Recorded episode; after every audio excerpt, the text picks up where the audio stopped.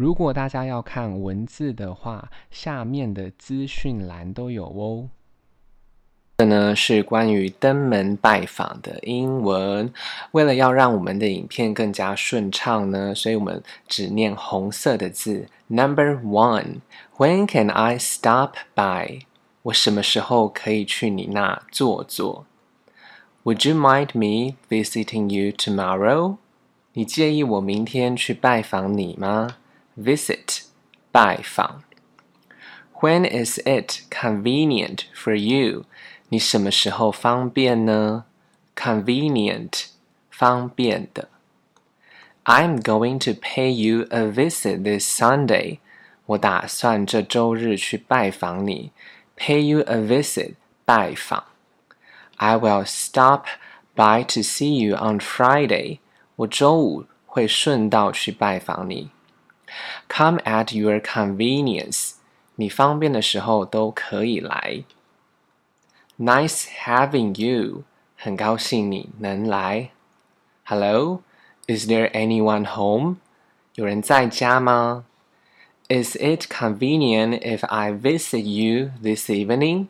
我今晚去拜访你方便吗？I'm free all day today。我今天一整天都有空。 You can drop in anytime。你可以随时来串门子。drop in 串门子。Number two, welcome, please come in，欢迎光临，请进。Welcome to my home，欢迎来我家做客。I just drop in to say hello，我只是顺道拜访，跟你打招呼。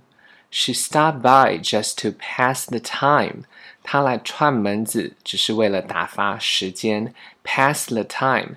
打发时间，你也可以说 kill time，打发时间。I just drop in to chat with you，我只是顺便来看看，和你聊天，chat 聊天。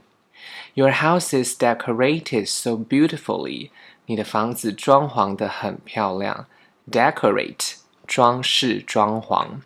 Would you like a cup of tea？要喝杯茶吗？Have a seat, please. 请坐。Please make yourself at home. 别客气，在就像在自己家一样。大家如果有时间的话，再帮我评价五颗星，谢谢收听。